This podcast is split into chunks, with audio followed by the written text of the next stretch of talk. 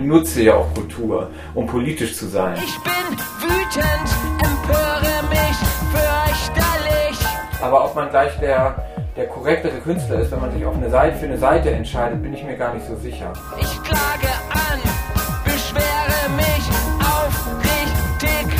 Kunst muss unbeeindruckt und radikal beschreiben, das auf jeden Fall. Das große Ganze. Der gesellschaftskritische Podcast von MDR aktuell. Mit Lydia Jacobi. Ich bin Redakteurin bei MDR Aktuell. Hallo und herzlich willkommen. In dieser 19. Podcast-Folge beschäftigt uns das Thema Kultur. Die lag lange im Dornröschenschlaf. Die Corona-Krise hatte Künstler, Musikerinnen, Theatermacher in die eigenen vier Wände gezwungen. Kultur gab es über Monate fast nur noch vom eigenen Bildschirm, ohne die Funken, die durch einen großen Theatersaal sprühen oder die Bienenkorb-Atmosphäre, das gemeinschaftliche Erleben. Und dabei sind ja Konzerthäuser oder Theaterbühnen mehr als Freizeiteinrichtungen. Sie sind Orte des Nachdenkens, der Bildung, der gesellschaftlichen Debatten. Sie sind sind politische Räume und sie sind Orte, in denen sich Haltung und Meinung vermittelt, in denen vielleicht auch nachgedacht wird über eine Welt jenseits des Ist-Zustandes. Eine Aufgabe von Kultur, könnte man sagen, auch wenn immer wieder diskutiert wird, wie politisch oder unpolitisch sie sein sollte. Über all das rede ich in dieser Folge mit Josh Cameron. Er ist Musiker, Sänger der in den 80er Jahren gegründeten Punkband Goldene Zitronen, zugleich Mitbegründer des legendären Golden Pudel Clubs in Hamburg.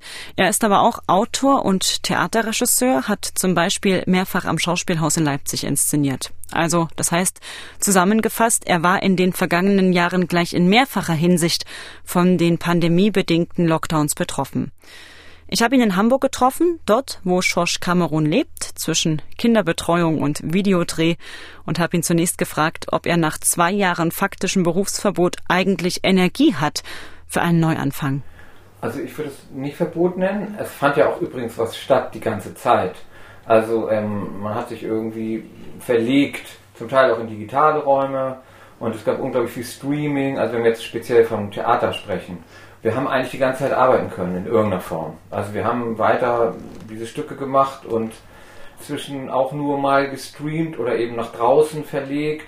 Oder ich habe auch mal ein Hörspiel gemacht aus einem Theaterstück und so weiter. Ich hatte eigentlich die ganze Zeit fortlaufend zu tun. Man spricht ja aber auch von einer luxuriös geschützten, subventionierten Kunst in dem Fall. Mhm. Was jetzt so Band angeht oder beispielsweise den Pudel Club, das ging überhaupt nicht. Und da haben wir manchmal, also haben wir zum Teil auch Glück gehabt, weil es dann eben äh, auch da Unterstützung gab. Und es ist sehr, sehr unterschiedlich, ich glaube, was so freie Kulturschaffende angeht, und das bin ich ja schon doch auch, ich bin ja nirgendwo angestellt, und wir hatten zu tun und man hatte sogar manchmal extra viel zu tun, weil diese Corona-Problematiken, also ich habe auch mal eine Oper probiert und da lagen dann so sechs Meter Messlatten vor einem, Abstandslatten vor einem oder wer, also es war schon sehr, sehr aufwendig. Aber ähm, es war immer was da. Ich weiß gar nicht, ob es jetzt wieder losgeht, so würde ich das nicht bezeichnen. Ich glaube, es war immer irgendwas. Die Leute haben sich ja geregt. Oder es bekommt einen besonderen Schwung jetzt wieder, wo die meisten Regelungen aufgehoben sind und auch Clubs und Konzerträume eben wieder starten können. Ist die Frage, ich bin mal gespannt. Also, was ich so höre, ist der Schwung noch nicht da. Mhm. Zum Teil muss auch neu gelernt werden, auf eine Art. Also, jetzt mal Clubs. Also, ich habe immer gedacht, das gibt diese Zäsur, mal gucken, wie lange die geht und dann geht das einfach wieder so los, weil die Leute das irgendwie einfach auch wünschen oder es steckt in ihnen drin. Aber da braucht es auch ein bisschen. Also man hat sich auch ein kleines bisschen entwöhnt. Ich gehe schon davon aus, dass sich wieder anders getroffen wird und begegnet wird und auch zusammengearbeitet wird und auch erlebt wird. Das glaube ich eigentlich. Aber trotzdem im Moment ist es schon so ein bisschen so, also das rennen jetzt nicht alle zum Beispiel in die Theater. Mhm. Und auch was Konzerte angeht oder ich weiß es von Lesungen, von, von Bekannten, das alles geht doch langsam wieder los. Es gibt eine Zögerlichkeit, glaube ich. Hm. Ist der Schwung weg auch äh, auf Seite der Künstler und Künstlerinnen oder braucht es einen längeren Anlauf, weil man auch in so eine gewisse Lethargie verfallen ist? Das glaube ich eigentlich nicht. Ich glaube, die Kulturproduzierenden haben das weiter betrieben und manchmal einfach ein bisschen anders betrieben. Aber da würde ich sagen, solange es irgendwie ging, solange man überhaupt noch irgendwie existieren konnte von dem, was übrig blieb, äh, würde ich sagen, dass da nicht gebraucht wird. Beziehungsweise solche Zeiten erfordern eben auch bestimmten Umgang und ich glaube, dass man da jetzt nicht weniger kreativ sich zu verhalten kann. Das glaube ich eigentlich nicht. Und das, das erlebe ich auch nicht so. Wenn in der äh, Corona-Zeit über die Lage der Kultur diskutiert wurde, dann ging es viel um formelle Fragen. Da ging es darum, 2G oder 3G beim Konzert sitzen oder stehen, reichen die Hilfsgelder, die die Bundesregierung bereitstellt, wo klemmt es denn noch? Waren das die Debatten, die Sie als jemand, der der äh, Punk-Szene entstammt und auch immer noch als äh, dieser bezeichnet wird, waren das die Debatten, die Sie führen wollten in so einer Krise? Mm, man kam nicht drum herum. Es war nicht anders möglich. Und natürlich haben auch wir bestimmte Sachen erlebt, die wir irgendwie uns anders gewünscht hätten oder vielleicht sogar anders gemacht hätten. Aber, also meine Einstellung dazu war meistens eine, dass, dass ich doch erstmal doch eine ziemlich hohe Akzeptanz äh, so empfunden haben. Also auch in, in, in solidarischen Begriffen da denken mussten und deswegen sind mir bestimmte Sachen auch sehr fremd. Also ich finde die Impfgegnerschaften, die finde ich einfach sehr befremdlich. Und natürlich war es unbequem und, und klar hätten auch wir was zu meckern gehabt und, und behauptet eben äh, Dinge möglicherweise anders oder besser zu machen, aber ich glaube, es war wichtig, einfach irgendwie kollektiv, als Kollektiv zu reagieren. Und deswegen halte ich das auch für sehr, sehr falsch. Also das, was man im Moment als radikal bezeichnet, ist auch ein bisschen witzig, weil wir ja eigentlich auch aus einer bestimmten Radikalität und auch einer bestimmten Haltung kommen.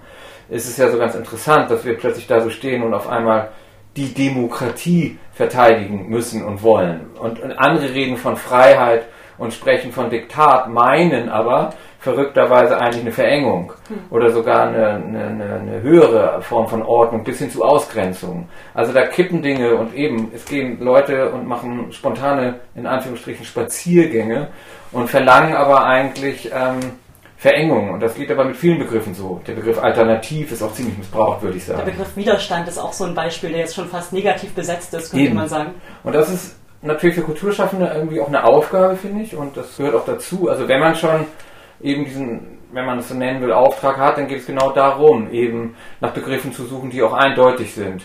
Und wenn sie zum Teil ähm, verbraucht sind oder belegt sind, muss man nach neuen forschen, glaube ich. Also beziehungsweise, ich glaube, dass eine, dass eine bestimmte Seite sich auf einmal progressiv vorkommt. Und ich würde sagen, dass das nicht so ist weil die meinen eigentlich immer dasselbe und das ist äh, das Gegenteil von progressiv. Aber ich glaube trotzdem, dass man sich große Mühe geben muss und auch danach suchen muss, wie man eben eine Eindeutigkeit schafft, die eben genau das meint.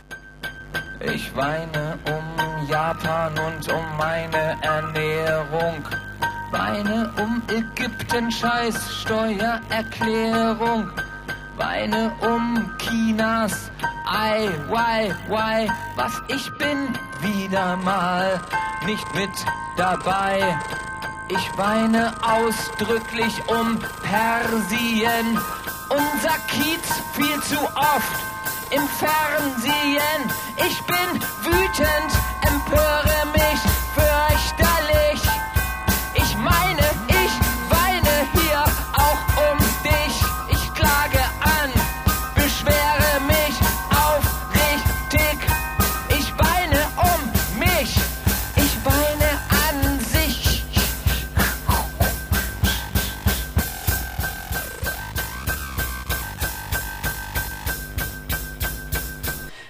Künstler und Künstlerinnen haben in der Zeit äh, der Corona-Krise da irgendwie auch Inspiration rausgezogen, haben vor allen Dingen in der Musik äh, neue Alben rausgebracht, die ganz konkret ihre Erlebnisse mit sozialer Distanz und so weiter verarbeiten.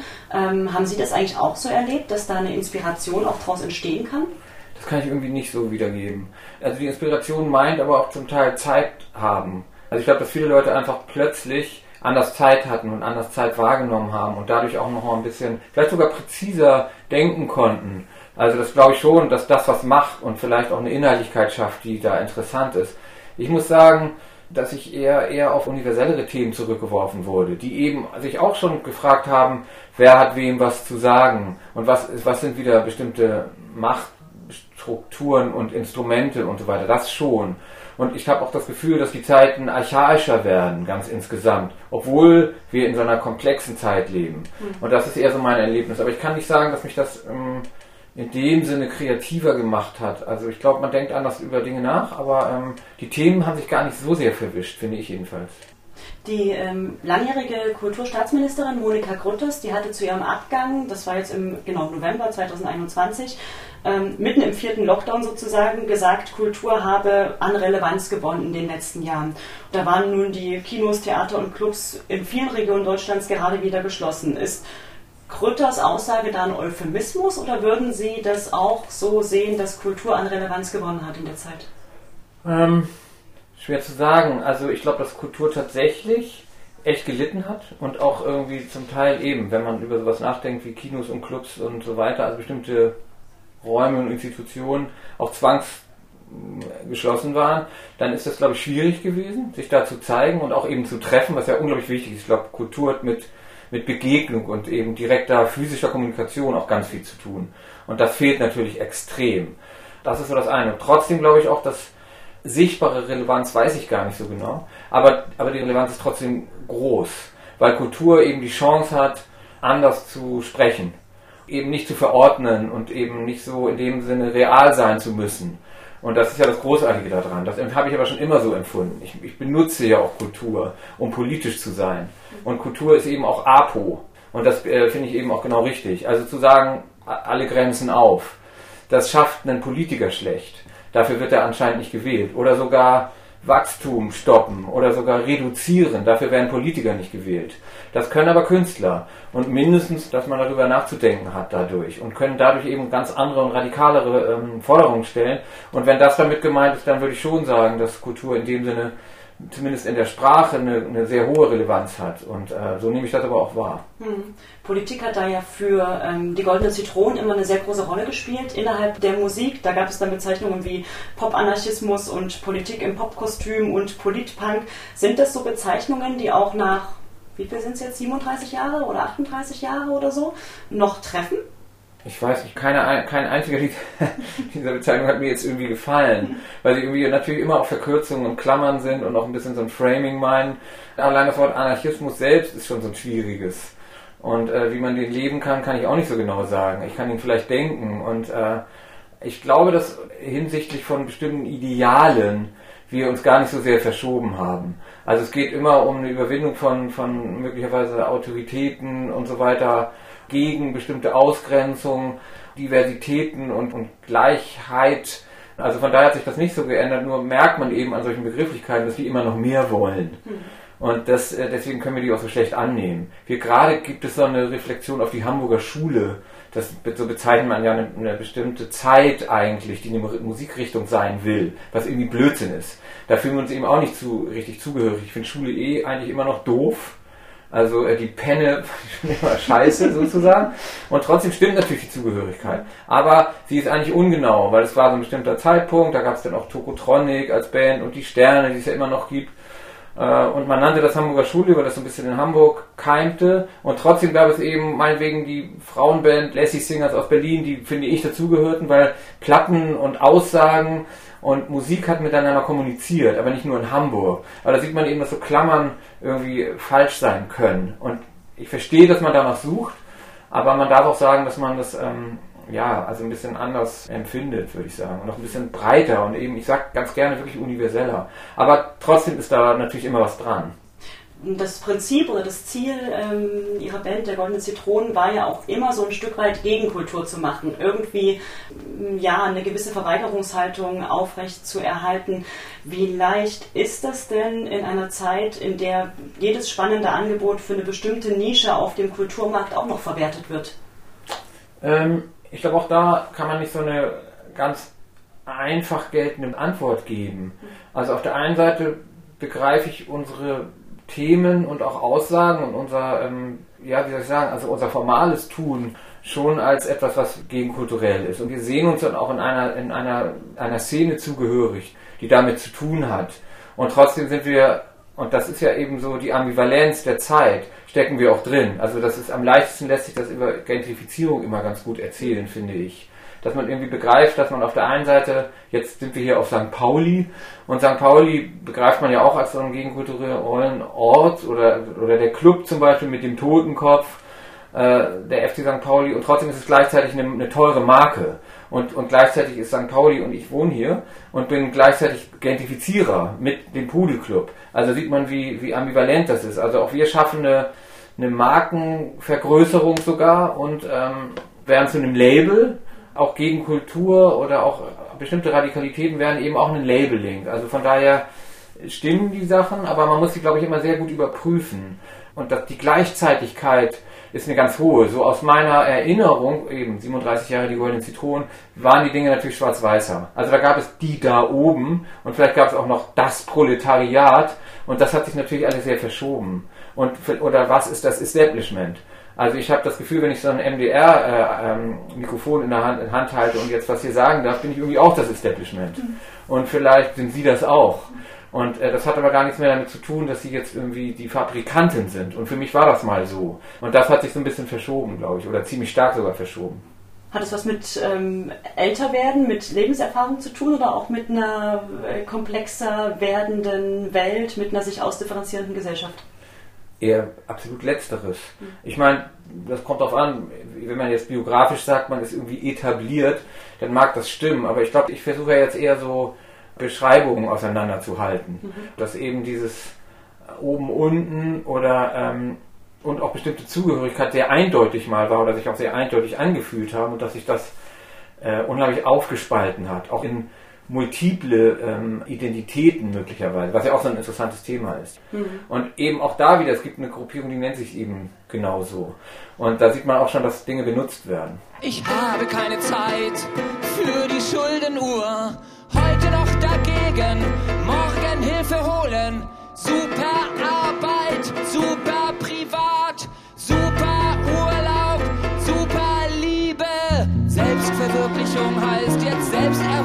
Selbsterwirklichung. Super Erholung ist mega Erpressung. Neulich zu Hause habe ich dich belauscht. Plötzlich war mir klar, der Mensch lässt nach. nach.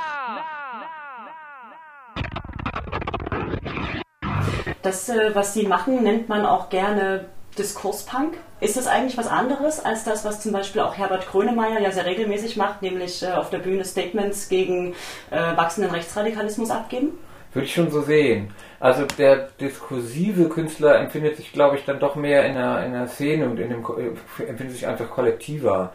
Und deswegen glaube ich, ist es schon ein Unterschied. Wir, wir versuchen eher und auch reflektiver und ja möglicherweise auch selbstreflektiver und auch zweifelnder und kritischer übrigens so äh, uns innerhalb von so einer größeren Zugehörigkeit ähm, zu sehen.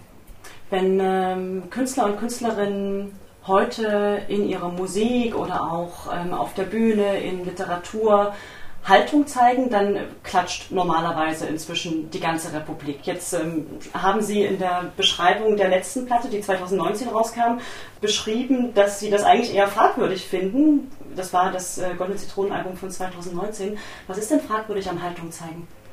Hm, ich würde sagen, um Haltung dreht sich auch trotzdem alles. Haltung hat sich manchmal ein Stück weit verlagert und ist auch zu so einer, zu so einem, auch zu einem Frame eher eingefroren. Und die Möglichkeiten sind aber auch eingeschränkter. Also jetzt eine Petition zu unterschreiben, ist ja auch Haltung zeigen, aber es ist komplizierter geworden. Und von daher ist unsere Haltung, die, die muss auch immer wieder überprüft werden. Also das, das Reflektieren ist, glaube ich, unheimlich wichtig. Ich meine, wir sind auch eine Männerband von sechs Typen und man darf schon sagen, dass wir äh, älter, weiß und äh, Punk sind, um mal das Wort Mann zu vermeiden. Aber natürlich ist das klar und da verschieben sich Dinge. Und das finde ich aber auch gut so. Und möglicherweise ist es auch gar nicht so falsch, wenn wir an bestimmten Punkten auch zurücktreten und dazu bereit sind. Aber ähm, das Individuum schaut immer aus sich heraus und deswegen ähm, ja, ist unsere Haltung eine, die jeden, jeden, Tag anders sein kann. Und die muss auch ständig überprüft sein. Und die lässt sich eben auch nicht von gestern bis heute immer gleich verwerten, würde ich sagen. Ich habe keine Zeit für die Schuldenuhr. Heute noch dagegen, morgen Hilfe holen. Super Arbeit, super privat,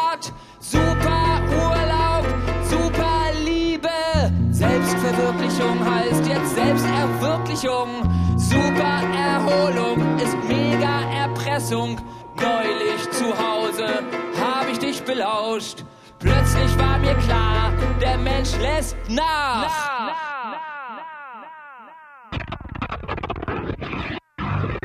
nach. Um mal so ein Thema bei Thema Haltung rauszugreifen, ähm, soziale Ungleichheit, das ist ja eins, was sowohl äh, in den Songs der Goldenen Zitronen immer wieder vorkam und ähm, jetzt hatten sie vor ja, ziemlich genau einem Jahr, glaube ich, ein Essay in dem Ulstein-Band Klasse und Kampf dazu auch beigesteuert, wo es um Herkünfte aus anderen Klassen und die Frage, was ist denn Klasse heute eigentlich noch geht ähm, und dass es die klassische Klasse gar nicht mehr gibt, das schrieben sie darin unter anderem was hat sich denn da gewandelt und wie kann man das trotz der ja, Komplexität vielleicht auch noch in Kulturerzeugnissen im weitesten Sinne adressieren?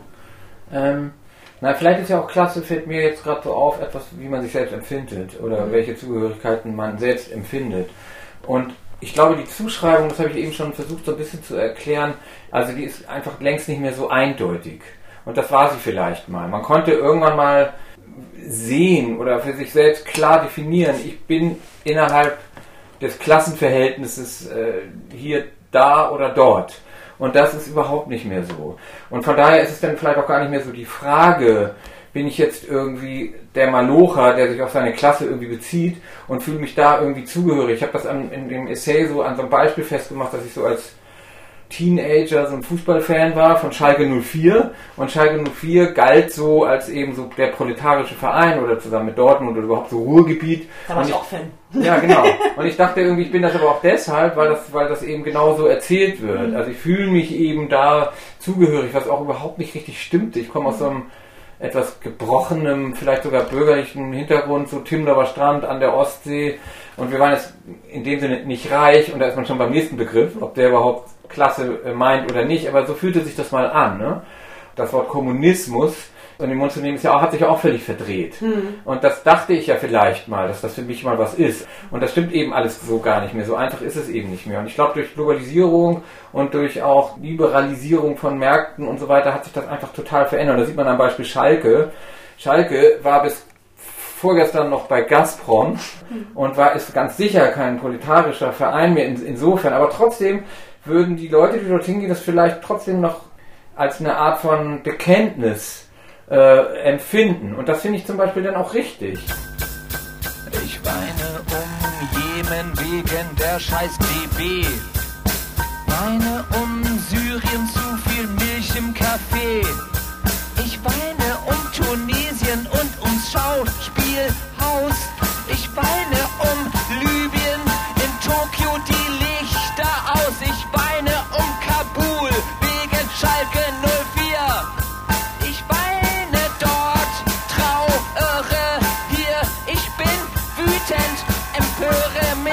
Ist es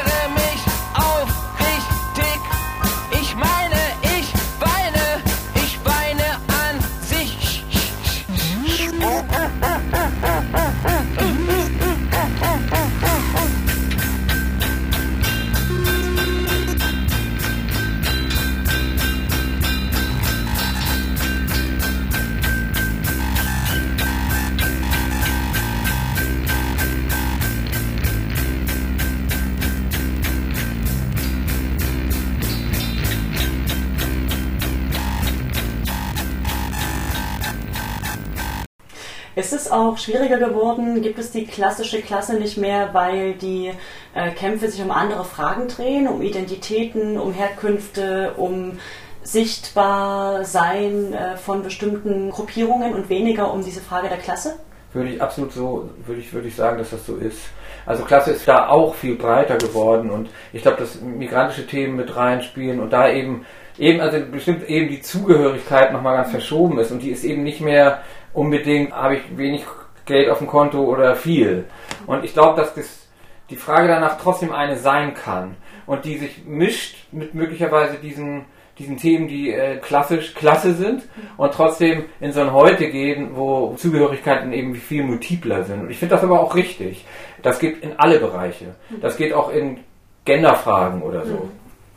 Es ist ja in den letzten Jahren auch trotzdem eine beliebtere Erzählung geworden. Es gibt eine ganze Menge Romane, auch ähm, ja, essayistische Abhandlungen über die eigene Herkunft, über die eigene Herkunft aus einer bestimmten Klasse und ähm, die Kindheit war rau, ich kenne es, wenn am Ende des Monats das Geld alle ist. Das ist schon auch eine beliebte Erzählung. Wie glaubwürdig ist die denn, wenn man selber irgendwann in ein bürgerlich wohlständiges Kulturmilieu übergetreten ist? Tja, also ehrlich gesagt, erstmal ist das auch was ein bisschen was Psychologisches. Und irgendwie ähm, verstehe ich das. Und manchmal ist es auch schlimm romantisch sogar. Und, und meint vielleicht auch eine Art von Verlust. Und darüber hinaus, ähm, ich weiß nicht, ob der, der irgendwie ein teures Auto mal fuhr, irgendwann plötzlich ein Schwein ist. Oder wir haben das auch selbst so erlebt mit der Band, wenn wir unterwegs waren, so ganz früh. Wenn wir mal in einem Hotel wohnten, weil der Veranstalter das irgendwie gemacht hat, dann waren wir plötzlich Kommerz. Und da sieht man auch schon, dass es da so Trennungen gibt, die, wo fangen die eigentlich an? Und ich glaube, das Schwarz-Weiße ist nicht so wirklich interessant. Ich finde es immer ganz schwierig, so eindeutig zu beschreiben. Das ist so ähnlich wie, wenn man jetzt eben über den Krieg spricht mhm. und jetzt irgendwie plötzlich auf einmal so 100 Milliarden äh, Euro bereitstellt für Kriegswaffen und alle bejubeln das. Mhm. Mich macht das eher menschenscheu. Mhm. Ähm, der Ukraine-Krieg ist vielleicht ein ganz schönes Beispiel, um nochmal zurückzukehren zu dieser größeren Frage nach ähm, Haltung, Politik in der Kultur, in der Musik. Ähm, da hatten sich ja jetzt sehr, sehr viele zu Wort gemeldet, also auffallend viele Kulturinstitutionen. Es gab Dirigentenverträge, die gekündigt wurden. Es gab die Forderung, dass mehr ukrainische Kunst in Westeuropa ähm, auch ausgestellt, gezeigt werden müsste. Theater organisieren Kundgebungen. Was sollten und könnten denn Musikerinnen, Künstler in so einer Krise tun und was können sie bewirken?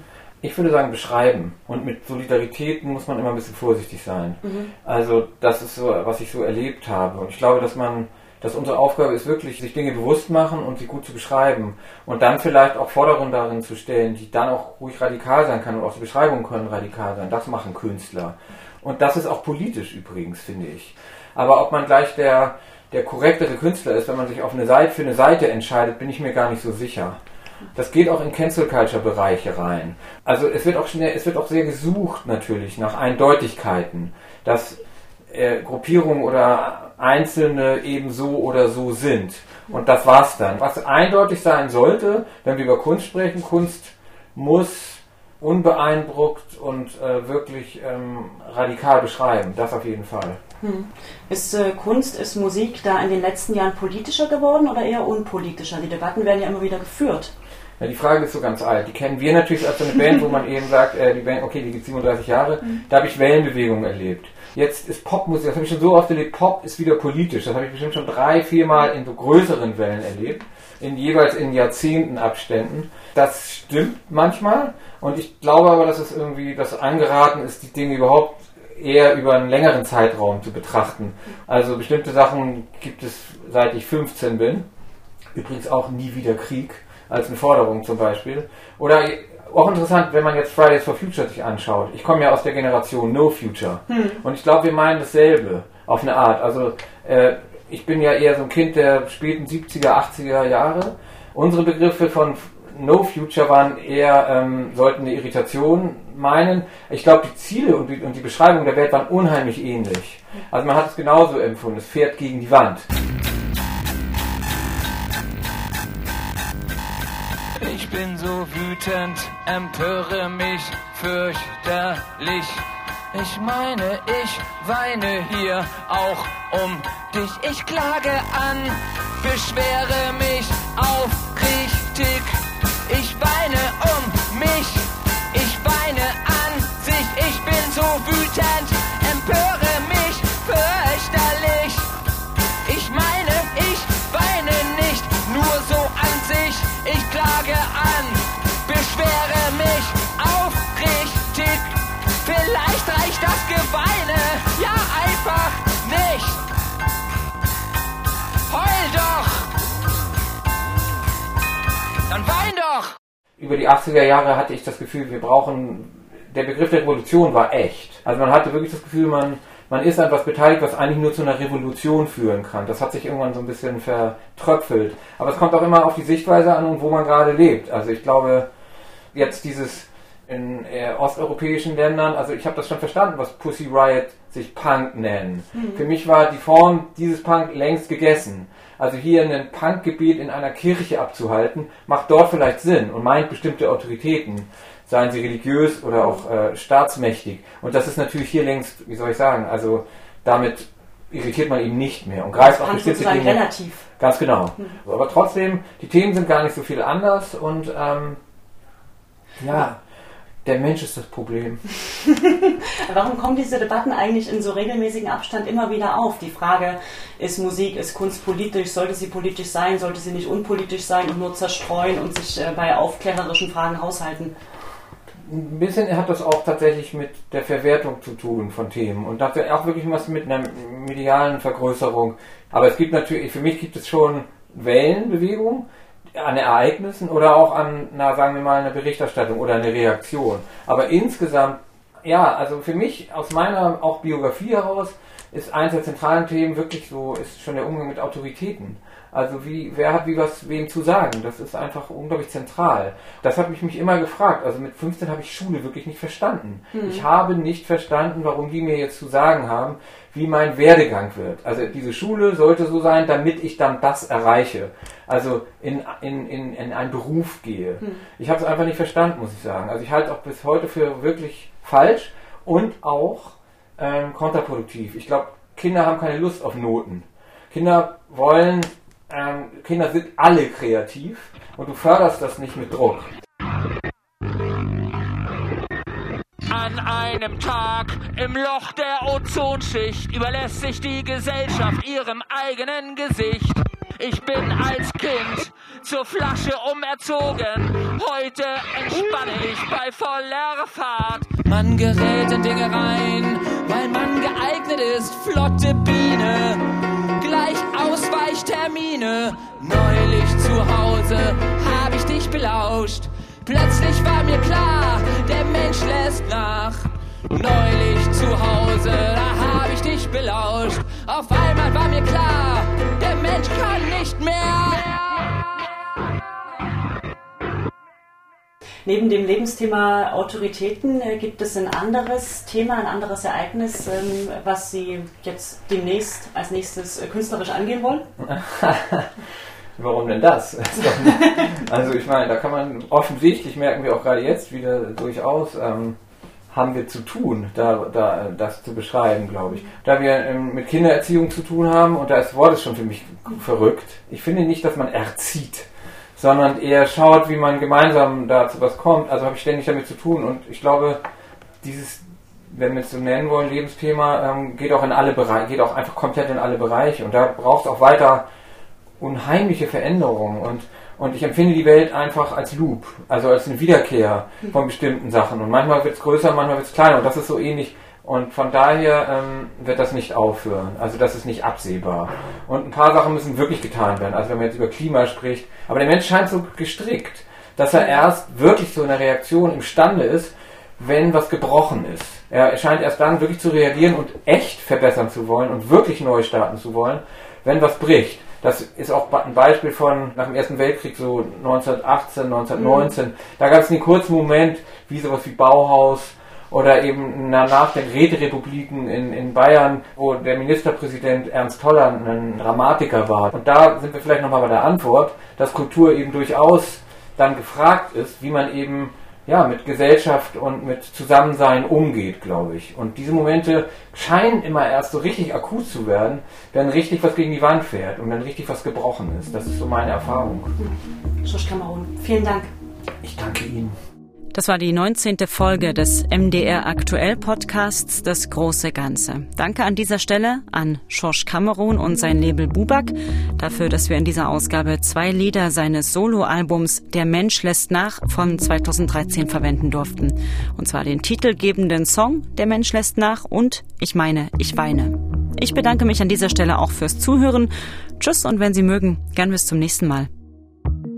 Das große Ganze. Den gesellschaftskritischen Podcast von MDR Aktuell gibt es zweimal im Monat auf mdraktuell.de, in der ARD Audiothek, bei YouTube und überall, wo es Podcasts gibt.